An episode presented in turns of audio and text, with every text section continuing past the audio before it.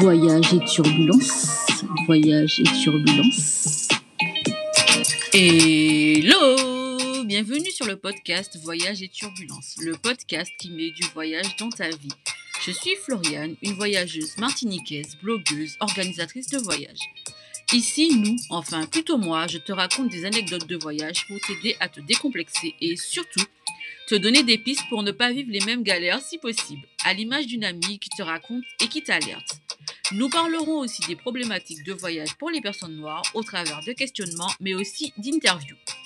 Inutile de te mettre la pression, l'objectif est de t'inspirer, pas de se comparer. Alors prends un café, un thé, un jus de goyave, installe-toi confortablement, il est temps de mettre du voyage dans ta vie. Avant d'entrer dans le vif du sujet, je voudrais te dire que si tu souhaites soutenir le podcast et aller plus loin, tu peux devenir un contributeur et à ce titre bénéficier de nombreux avantages. Si tu veux en savoir plus, tout se trouvera dans la note du podcast. Mais je peux te garantir que tu apprécieras ton exclusivité. Hello, épisode 37. Alors avant de commencer, on va entamer le rituel nécessaire, c'est-à-dire lire l'avis qui a été laissé le plus récemment sur le podcast, sur Apple Podcast. Et c'est ma copine Nikki. Ah oui, ça fait trop plaisir. Elle dit meilleur podcast de ma vie. C'est le meilleur podcast de ma vie. Il me fait voyager comme Flo, j'adore. Bref, merci Nikki pour cet avis super génial. Et j'avais envie de faire un petit coucou, une petite dédicace et te parler d'une radio, d'une web radio voyage qui s'appelle Stéréochic. J'ai eu l'honneur et le privilège d'être interviewée sur cette web radio. Donc, si un jour tu as envie d'écouter une web, une web radio qui parle de voyage, je te conseille d'écouter Stéréochic parce que Gauthier, il est vraiment, vraiment super sympa. Bon, maintenant que j'ai dit ça, il est temps de parler de mon invitée. Elle s'appelle Chalan. C'est une voyageuse. Et voilà, il était temps pour moi de l'inviter sur le podcast parce que ça fait longtemps qu'on parle de voyage, qu'on rêve de voyage ensemble. Et donc, voilà, je te laisse écouter.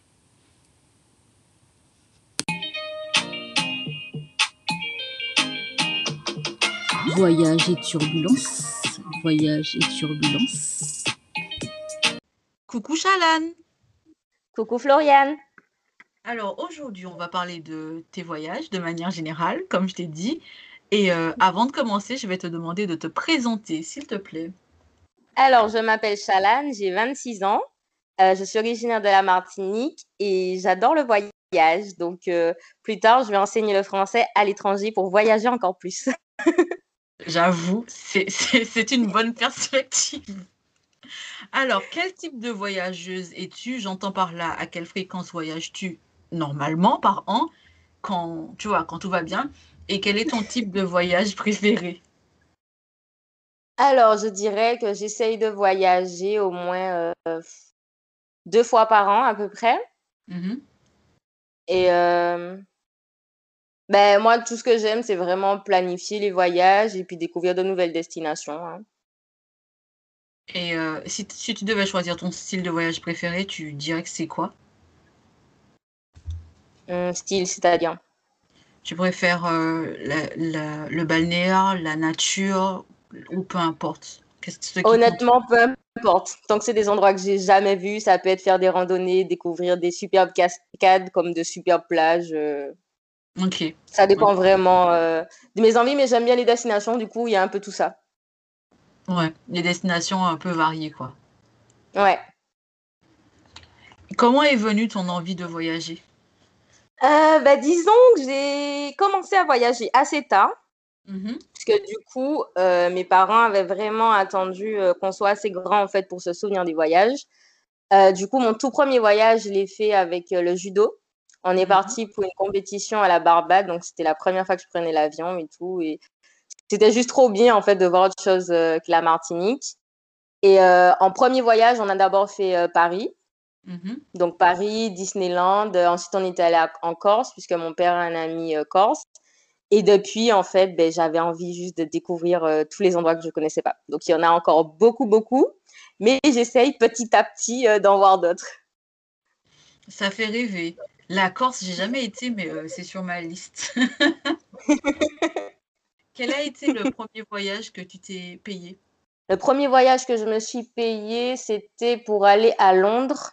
Mm-hmm. Parce que je voulais aller absolument au studio Harry Potter et c'était à mes 21 ans.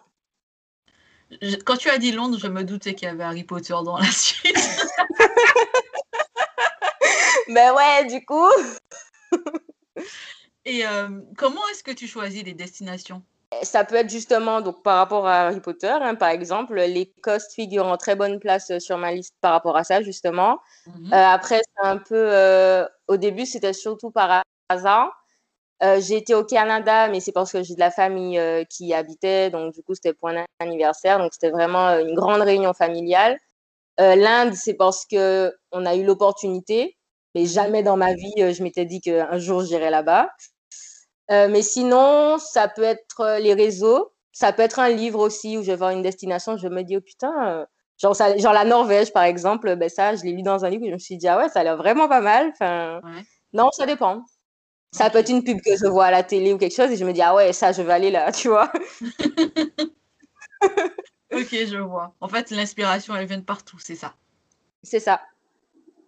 Et je sais que tu as été en Australie et tu es parti combien de temps? Et euh, tu as visité quoi? Alors, en Australie, je suis partie à peu près un mois et demi. Euh, j'avais prévu au départ de partir euh, trois, quatre mois. Et puis, au final, pour des raisons bah, professionnelles, j'ai dû écourter un petit peu. Mhm. J'avais prévu aussi de partir seule. Et au final, j'ai une amie bah, qui avait bien envie aussi de découvrir l'Australie, de partir un peu aussi loin, mais qui avait peur de le faire toute seule. Du coup, on a commencé le voyage ensemble. Donc, on a commencé par euh, Melbourne. Et puis ensuite, on est remonté, euh, on a fait Brisbane, on est allé euh, à Sydney. ensuite, on est allé à Cairns. Et ensuite, je ne savais pas trop si j'allais plus au nord ou bien plus vers l'ouest. Et au final, j'ai un ami donc, qui m'a trouvé sur les réseaux, que je n'avais pas vu depuis 5-6 ans, qui était à mhm. Perth. Du coup, j'ai dit, bon, ben, si tu es là-bas, je vais là. Parce que du coup, je n'avais pas programmé après. Donc, euh, au final, j'ai atterri à Perth et c'était vraiment une super expérience. Quoi. C'était, c'était trop bien. J'ai passé une dizaine de jours là-bas euh, et c'était top.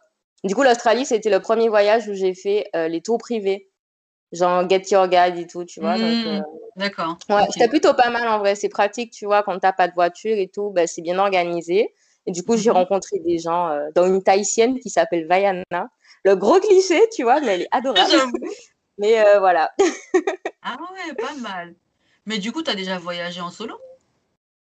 Ouais, ben du coup, quand j'étais à Perth, puisque du coup, bon, mon pote, il était là, mais lui, il était euh, en stage. Donc, j'ai mmh découvert vraiment euh, toute seule, quoi. Ok, d'accord. Mais l'Australie, c'était un rêve depuis longtemps?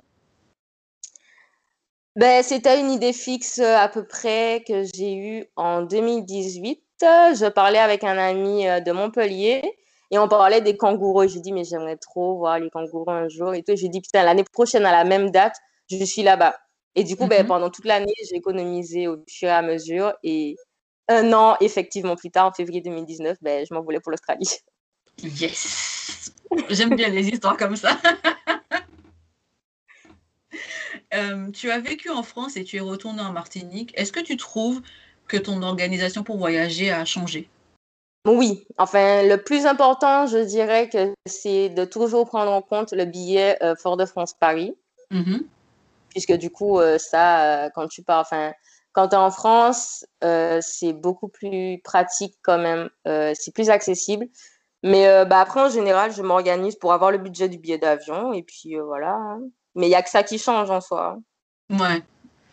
Non, c'était juste pour souligner que parce qu'on habite aux Antilles qu'on a comme excuse de ne pas voyager.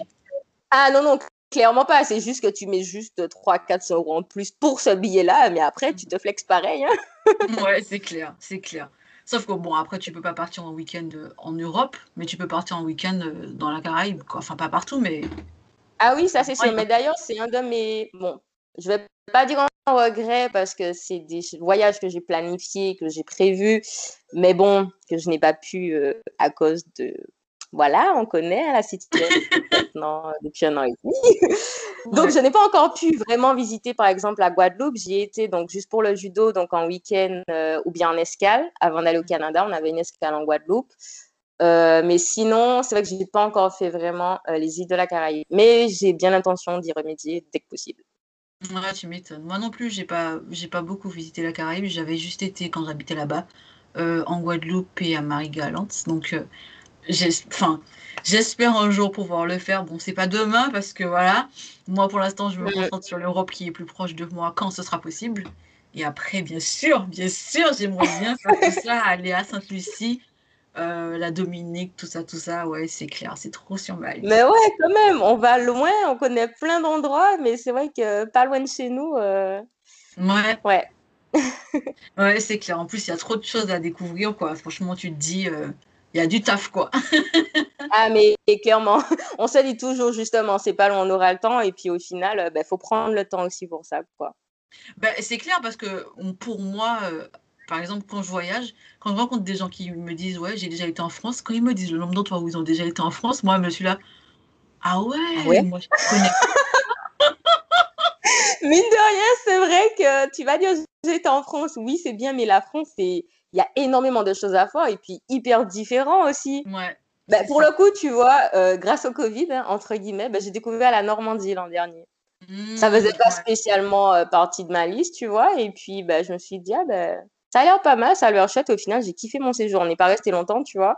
Mmh. Mais euh, c'était hyper sympa de rester en France, mais de voir autre chose.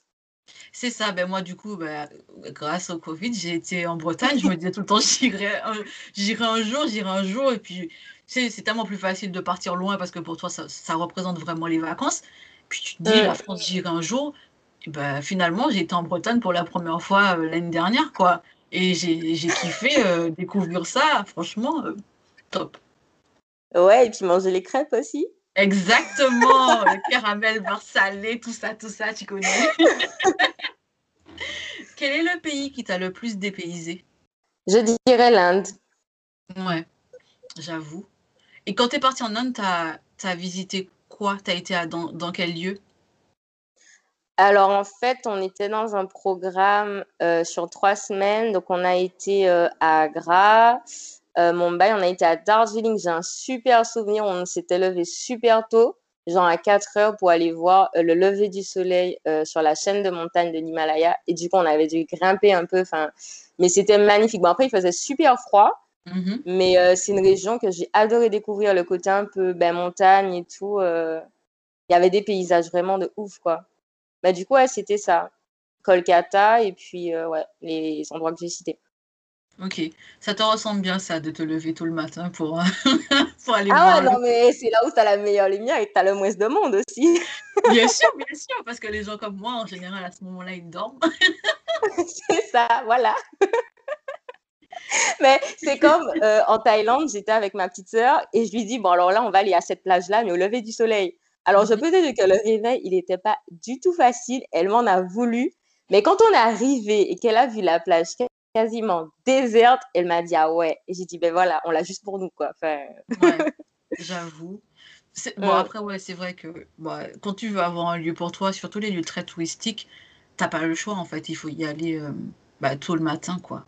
Parce que sinon, ça. après, les gens, ils sont là. En se levant tôt, on voit beaucoup plus de choses. Si tu pars à 10 heures, tu as déjà perdu 4 euh, heures, quoi. en voir le max possible. Ouais, ouais. Comme euh, j'ai vu quand tu es parti euh, à Lisbonne l'année dernière. Parce que franchement, euh, je sais pas comment tu fais pour faire autant de trucs en une seule journée. Quand j'ai vu les trucs que tu disais, j'ai fait ça aujourd'hui, je me suis dit, mais elle mange pas, elle dort. Enfin, On n'y a passé que trois jours, mais ah, c'était sport. ah ouais, j'avoue. C'était vraiment sport, ouais. Mais c'est ça, hein, quand tu sais que tu as peu de temps sur place, ben, t'en profites à fond. Hein. Mmh, ouais, c'est sûr, c'est sûr. Quel est le pays qui t'a coûté le plus cher que tu aies visité? Le plus cher, la Nouvelle-Calédonie. Mmh. La Suisse aussi, c'est super cher, mais je suis pas restée assez longtemps. Mais j'ai trouvé quand même que la Nouvelle-Calédonie, c'était vachement cher pour le coup. C'était parti combien de temps? Euh, J'avais fait une dizaine de jours. Après, j'étais chez de la famille, donc au moins, j'avais pas le budget logement ou quoi.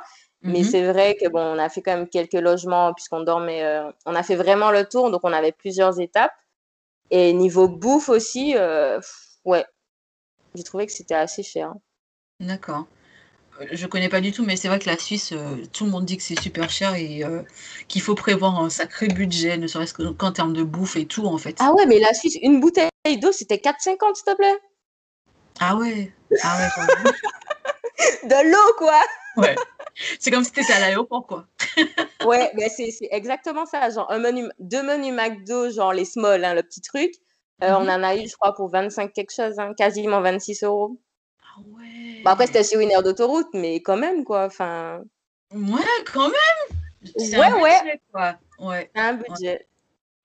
En termes de gastronomie, quel est le pays qui t'a le plus marqué? L'Inde et la Thaïlande. Ouais. T'as mangé des pâtes thaï euh, en, Thaïlande? Ben, je suis pas très légumes verts, voilà. Donc, je prenais plutôt, euh, tu le riz, les fried rice chicken. Ah, yes, yes. bien la version crevette aussi. Ça, c'était mais servi dans l'ananas et tout. Mais ouais, mm. franchement, la nourriture là-bas, c'était c'était magique. Et en Inde, pareil, j'ai goûté de genre euh, panir. Enfin, mhm. Je sais même pas comment te le décrire. C'est, c'est comme de la feta, mais ça n'a pas la même euh, consistance. Enfin, c'est un peu plus mou, on va dire. Mais c'était vraiment au niveau des sauces que le goût vraiment se, se détachait. Enfin, je pense que c'est ces deux cuisines-là qui m'ont pas mal marqué. En Thaïlande, j'avais mangé euh, du riz dans l'ananas. Et je ne sais pas pourquoi, mais c'était épicé. Mais pas épicé, oh, merde. épicé tranquille. C'est-à-dire que mes yeux coulaient. ah oui, c'était vraiment, vraiment spicy, quoi. Ah, j'étais au bout de ma vie. Je me suis dit, mais est-ce que, est que j'ai fait quelque chose à quelqu'un? C'est une méchanceté, en fait, je ne sais pas. Franchement. Et pourtant, je mange épicé. Mais ce jour-là, mon passave, le truc était épicé comme si j'avais fait du mal à quelqu'un et la personne m'avait rendu ça là dans la place. le retour de bâton. Et eh ben, que j'ai eu de la chance, hein, parce que je crois que j'ai.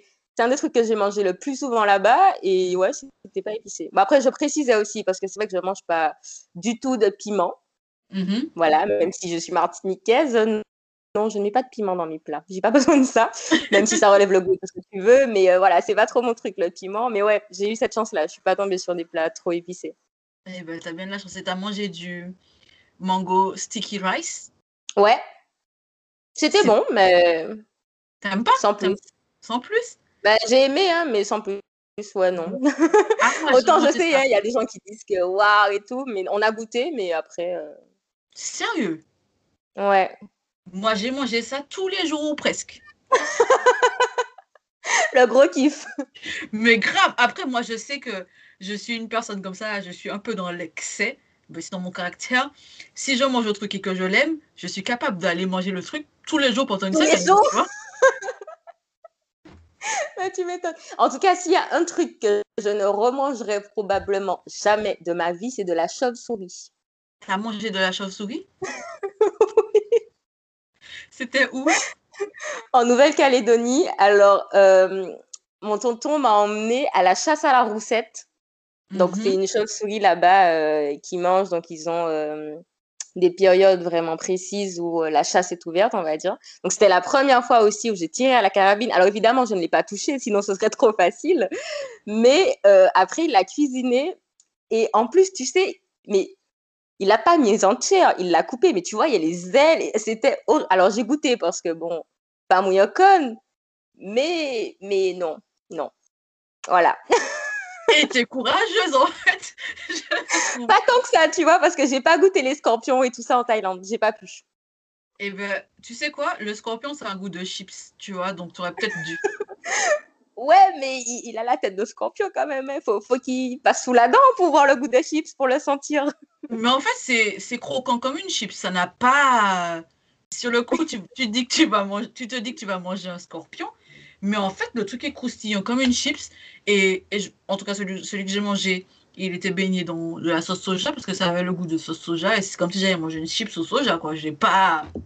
Ah ouais. À part l'aspect de te dire je suis en train Visuel.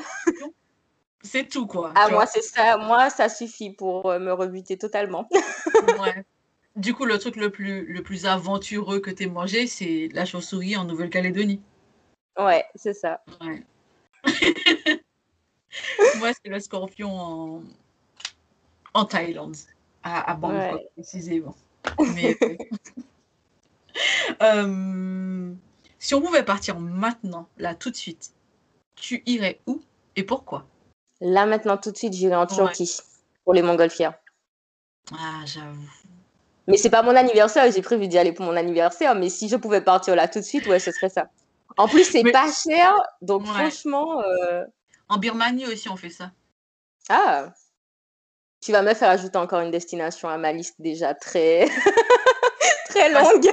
Parce, que euh, moi, la Birmanie, ça me disait pas plus que ça. Enfin, j'y connaissais pas grand chose en même temps. Et je sais plus qui. Enfin, j'ai une de mes amies qui m'a montré euh, mon golfière et tout, Birmanie. Oh mais c'est magnifique, quoi. Bon, en ce moment, ils sont un peu en guerre, mais quand, quand tout va bien. Mais quand il y aura moyen. Hein. Voilà, voilà. Je l'ai rajouté à ma liste parce que ça m'a fait rêver. J'avoue, la Turquie aussi, mais aussi pour la bouffe, parce que bon, toi-même, tu sais, hein, on voyage aussi pour la bouffe. Clairement. on est d'accord, team bouffe jusqu'au bout. Ben ouais, c'est clair, parce que franchement, euh, l'un dans l'autre, voilà. Après, en Birmanie, je sais pas ce qu'on mange. Mais bon, en Asie en général. ça doit être très bon aussi, hein, très différent, mais bon, c'est pour ça qu'on y va. c'est ça, exactement. Et je pense qu'ils doivent manger beaucoup de riz, puisque dans, dans ces pays-là, en général, ils font du riz. Moi, j'aime bien le riz. Il y aura plein de sauces différentes. voilà, exactement, exactement. Du riz à toutes les sauces. c'est ça, c'est ça. Euh, est-ce que tu as déjà vécu du racisme en voyage? Alors, du racisme, euh, je dirais oui et non. Mmh en fait, euh, pour reprendre l'exemple de la Thaïlande, c'était assez gênant, on va dire, parce que du coup, ils étaient nombreux. En plus, comme je t'ai dit, j'étais avec une amie et on se ressemble assez. Du coup, des fois, on se demandait, est-ce que c'est parce qu'on était noirs ou est-ce parce qu'on se ressemblait un peu? Mais du coup, tout le monde voulait faire une photo avec nous. Alors, au début, c'était bien gentil, bien mignon, tu vois, mais bon, au bout d'un moment, c'est vrai que c'était assez pesant. Mhm. Et euh, à Lisbonne aussi, pareil, on avait des regards des fois dans la rue ou bien genre dans les voitures de certaines personnes. Donc, on se demande est-ce que c'est parce qu'on est des filles, qu'on a les jambes dehors, ou est-ce que vraiment parce qu'on est noir, quoi? Mais il y en avait euh, assez, en tout cas, pour que ça nous interpelle. Ah ouais, quand même. Moi, à Lisbonne, euh, j'ai pas vécu ça, mais en même temps, moi, je suis tellement claire que je sais pas. Je sais que les. On est trop foncé. Mais comme je suis claire et j'ai les cheveux, les cheveux ondulés, en général, les pieds me prennent pour, euh, pour une brésilienne, donc peut-être pour ça, ils m'embêteront pas. Ouais, mais, sans euh, doute. Hein. Mais je sais que même les brésiliennes, elles me prennent pour une brésilienne, sauf que quand j'ouvre la bouche, déception totale. Retour à la réalité. Et je te jure. bien en tout cas, au moins tu te fonds dans la masse. Ouais, c'est ça. Une fois, quand j'étais partie au carnaval de, de... C'était à Berlin, ouais. Au carnaval de Berlin avec mon frère. J'étais en train de faire la queue pour acheter de la viande. J'avais acheté des brochettes de 50 cm et ça interpellait parce que tout le monde ne voit pas ça. Il y a une fille, elle me, tape, elle me tape sur l'épaule et elle, me, elle commence à me parler en portugais, mais c'était le portugais brésilien et tout. Et je la regarde et je me dis, mais frère, le dos là, tu m'as vu? Tu t'es dit compatriote, tu vois? Carrément, bah du coup, euh... n'empêche, tu vois, ça montre que les gens, ils sont vachement ouverts et qu'ils n'hésitent pas à t'aborder. ouais, vraiment, vraiment.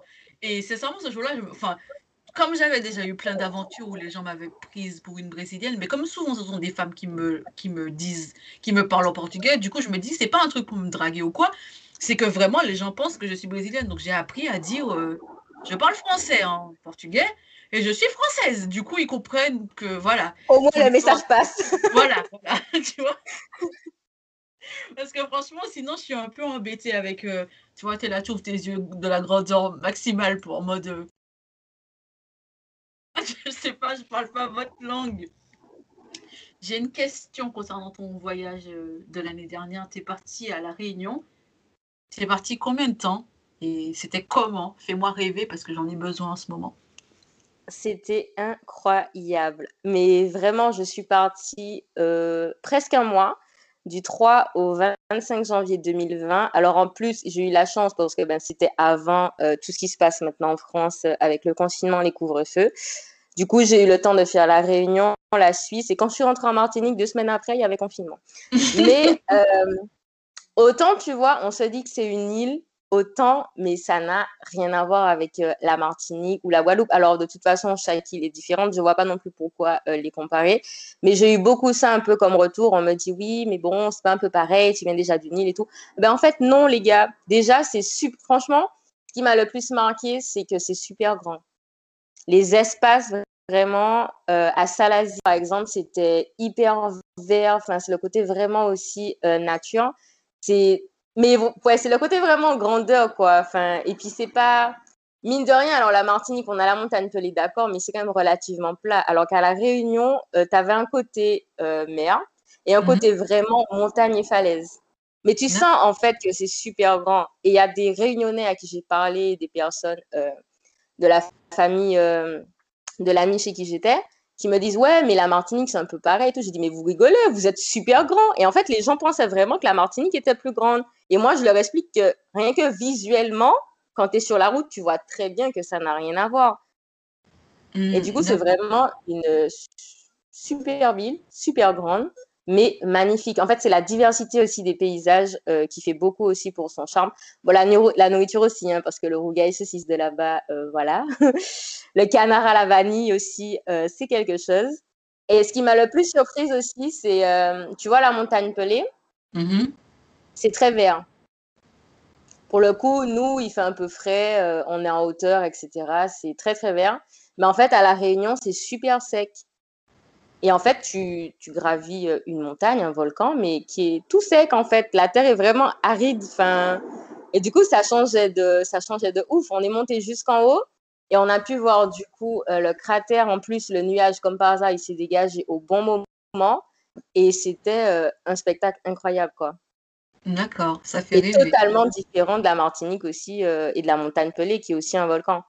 Après, malheureusement, j'ai pas eu l'occasion de le voir en éruption, puisqu'à La Réunion, euh, la particularité aussi, c'est qu'on peut observer euh, les éruptions. Mais du coup, il a pas pété quand on y était, malheureusement. Juste deux semaines après, mais, euh, mais voilà. Si tu devais sélectionner trois choses à faire à La Réunion, ce serait? Alors, un tour en ULM ou en hélicoptère. Et je le conseillerais vraiment en fin de séjour. Parce que ce c'est un peu ce qu'on a fait, mais du coup, on avait passé déjà euh, une bonne quinzaine de jours à, arpenter la Réunion en long, large. Et en fait, de voir tous les endroits où on avait été à pied, de les voir du ciel, c'était. Enfin, ça change tout, en fait. Ça rend la chose deux fois plus belle. Je te dis, putain, on était là, quoi. Enfin. Mm. Ouais, je dirais vraiment le tour en ULM, euh, les cascades aussi, parce qu'ils ont énormément euh, de cascades. Et puis, une randonnée aquatique. C'est une activité que je n'avais jamais faite, en fait. C'est des remontées de rivière. Mais du coup, c'était avec un professionnel. On était en petit groupe. Et ensuite, on pouvait même sauter. Alors, bon, là, ça varie. Hein. Tu vas sauter à un mètre, ensuite à deux mètres, etc. Mais euh, ouais, c'était vraiment une chouette expérience. Ça donne envie, en tout cas. Et euh, est-ce que tu aimerais bien faire, enfin, est-ce que tu souhaites pour la suite faire des voyages en solo? Oui, la Tunisie. Ouais, la Tunisie en solo. Ouais. Ah J'avais déjà préparé un itinéraire parce que c'est là que je voulais aller. Euh, euh, c'est là que je voulais aller en octobre au lieu de mhm. Lisbonne, mais au final, du coup, euh, je crois qu'ils demandaient un test PCR négatif et à ce moment-là, en fait, le Portugal n'en demandait pas. Donc, c'est vraiment ce qui a joué au niveau de ma destination d'octobre dernier. Mais ouais, la Tunisie, j'avais vachement préparé ce voyage-là en solo pour le coup. D'accord. Qu'est-ce que les voyages t'ont appris sur toi? Que je pouvais me faire comprendre partout où j'allais. Parce que vraiment, en fait, c'est très con, mais on se dit qu'on va dans un pays qu'on ne connaît pas, euh, dans une langue qu'on ne connaît pas forcément. Et en fait, au final, euh, tu arrives à te débrouiller, en fait. Donc, euh, voilà. je dirais que ça m'a juste appris que je pouvais aller où je voulais et faire ce que je voulais. Je trouve que c'est bien, c'est powerful tout ça. aussi beaucoup de tolérance et d'ouverture d'esprit, quoi. Enfin, Quand tu vois un peu comment les gens vivent, tu peux te rendre compte aussi de la chance que tu as. Et puis quand tu vois aussi que les gens sont tellement ouverts, tu te dis, mais à côté, des fois, en France ou bien même en Martinique, les gens te regardent mal vraiment sans raison, alors qu'il y a tellement de bienveillance ailleurs, quoi. Enfin, ouais, je dirais que ça inclut beaucoup de la tolérance, mais j'en ai déjà. Mais peut-être aussi que mmh. les voyages m'ont aidé à, on va dire, en acquérir euh, beaucoup plus. C'est possible. Ouais. Est-ce que quand tu es revenu de l'Inde, tu as vécu un choc émotionnel dans le sens où on dit que quand tu vas en Inde, vu que tu découvres ce qu'est ce vraiment la misère, quand tu reviens de là, tu es un peu choqué? Euh, Je dirais non. Alors, pour le coup, on a vraiment réalisé effectivement, parce qu'on est passé dans des quartiers euh, très pauvres. Alors, tu passes euh, d'une vie entre guillemets totalement normale et la rue d'à côté, en fait, où tu vois vraiment les gens dans les conditions dans lesquelles ils sont dans la rue, euh, voilà, tout simplement dans la rue, quoi. Enfin, mais euh, on était assez choyés, on va dire, puisque c'était un voyage organisé avec euh, l'ambassade de l'Inde, avec une association de Paris. Du coup, on était assez préservés sur ce côté-là. D'accord, ok. Parce que moi, j'ai envie d'aller en Inde, mais je me dis, est-ce que je suis capable de, de voir la misère et, de bien le vivre? Parce que, enfin, je sais pas, c'est vrai, comme tu disais, on a, on a tendance à se plaindre pour, pas grand-chose à regarder mal les gens, mais je pense que quand tu vois les conditions dans lesquelles les gens vivent et quand tu découvres ce qu'est la misère, est-ce que, est que tu, tu, ressors de là de la, fin, de la même manière que tu es arrivé? Je, je, ne pense pas. Non, non, tu ressors pas pareil du tout. Mais en tout cas, tu ouvres les yeux sur beaucoup de choses et puis ça te permet aussi de prendre du recul et puis d'avoir d'autres perspectives aussi.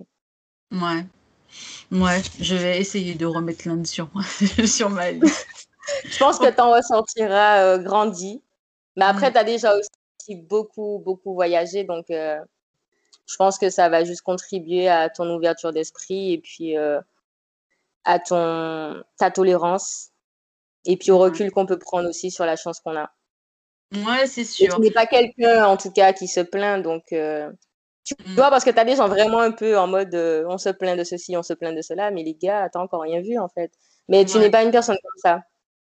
Donc oui, je pense que ça va énormément euh, te toucher et te changer aussi. Mais je pense que tu as quand même conscience de certaines choses que d'autres euh, n'ont pas encore. Ouais, c'est sûr, parce que par exemple, je, sais qu'on a déjà eu cette conversation-là, quand les gens disent qu'on a de la chance de voyager, alors qu'en vrai, on se donne les moyens, mais on a quand même de la chance dans la mesure où il y a des pays où les gens même s'ils se donnaient les moyens, ils ne pourraient jamais se permettre de voyager comme nous, on a cette possibilité-là. Ouais, c'est vrai. Et voyager, bah, ça permet de se rendre compte que... De voir bah, ça, en fait. C'est ça, on n'est pas tous logés à la même enseigne. Et le fait d'être français, ça nous ouvre déjà des portes que certains n'ont pas et n'auront jamais envie. N'auront jamais, ouais, ouais, On a une chance incroyable. Hein. Exactement. Parce que Mais ça apprend aussi beaucoup d'humilité. Ouais, c'est ça, c'est ça. C'est quand je suis partie à Bali, il y avait un chauffeur qui me disait que j'avais de la chance de vivre en France et tout, je sais pas quoi, je sais pas quoi. Et je lui disais, ok, j'ai de la chance de vivre en France, mais dans ton pays, j'ai vu aucun clochard. Vous vous entraidez, il y a quelque chose que vous avez quelque chose que nous on n'a pas. En France, ouais. des gens qui vivent dans la rue et il y a des gens qui travaillent et qui peuvent pas qui peuvent pas avoir un logement. Alors que à Bali, honnêtement, j'ai vu aucun clochard. Et je lui disais ça, il me dit oui, c'est vrai qu'il n'y a personne dans la rue. J'ai dit, bah, tu vois, ok, tu pourras peut-être jamais voyager parce qu'il gagne vraiment pas beaucoup d'argent par mois. Tu pourras peut-être jamais aller en France. Mais n'empêche qu'il ne faut pas non plus idéaliser. Tu as une certaine qualité de vie aussi. Voilà, c'est ça. C'est ça. Parce que dans beaucoup d'endroits où tu vas, on, on imagine. Enfin, c'est vrai aussi que quand tu voyages pas, tu as tendance à idéaliser d'autres endroits alors que bah, il y a toujours quand même du positif à prendre dans certains trucs et il y a aussi du négatif. Il faut pas se dire tel endroit c'est parfait, je vais aller habiter là, tous mes problèmes vont, vont, disparaître parce que ce pays-là c'est trop bien, nanana. Surtout que les gens ont aussi tendance à se dire je suis parti en vacances tel endroit, je pourrais habiter là parce que c'est génial. Mais en fait non. Quand tu pars en vacances, c'est toujours génial, presque toujours d'ailleurs. Quand tu vas vivre là-bas. Mais c'est pas pareil que d'être là, euh, ouais. Totalement. Exactement. Mais on a tendance à être en vacances. Mais en plus, quand tu es en mode vacances, tu es en mode Waouh, c'est trop bien, nanana. Tu idéalises tout. Je sais pas, moi, quand j'ai été euh, à Rio, j'ai acheté une goyave. La goyave était de la grosseur de ma tête. C'était la première fois que je voyais une goyave aussi grosse, tu vois. Je me dis, waouh Au Brésil, les fruits sont trop gros. C'est trop un pays où je rêve d'aller. Et puis, euh, j'ai un ami euh, brésilien. Et puis, quand je suis revenue, je lui ai dit, euh, j'ai kiffé ton pays, nanana. Et du coup, il me dit oui, parce que tu as vu que le bon côté. Et puis, il me dit, mais les gens, ils tuent des gens dans la rue. Et puis, il m'envoyait des vidéos de personnes qui sont égorgées, qui lui envoient des vidéos. Il m'envoyait ça et je me suis dit, mais ouais, quoi. C'est quelque chose que nous, on voit pas. Mais j'imagine que si tu vis là, c'est ça. Quand tu vis là, tu le vois, quoi. Et tu là. Euh, et après, je lui ai dit, euh, JB, tu sais quoi, euh, j'ai compris. C'est bon, ne m'envoie plus de vidéos. Finalement. Mais ça m'a permis aussi de relativiser et de réaliser à quel point on, a tendance parfois à idéaliser des trucs parce qu'on qu'on ne sait pas. Et alors que voilà, on a aussi beaucoup de choses positives chez nous. Et je pense aussi que le Covid nous permet de réaliser ça, quoi. Mm. Ouais. Bon, c'était le, côté philosophique du podcast.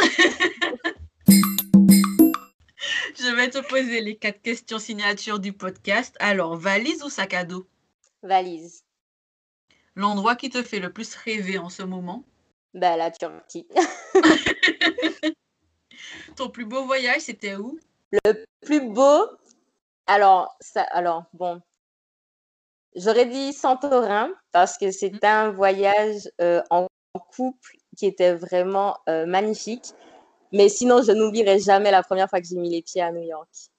La ah. première fois à Times Square. Ça, c'était. Je crois que c'est là où tu vois que tes rêves se réalisent en fait. Et je pense que c'est un sentiment que je ne suis pas prête d'oublier. Le côté euh, relationnel, affectif, Santorin, c'était un magnifique voyage avec mon chéri.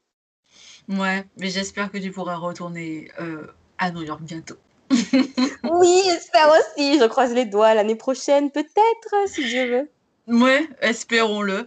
Ta plus belle expérience humaine en voyage, c'était où?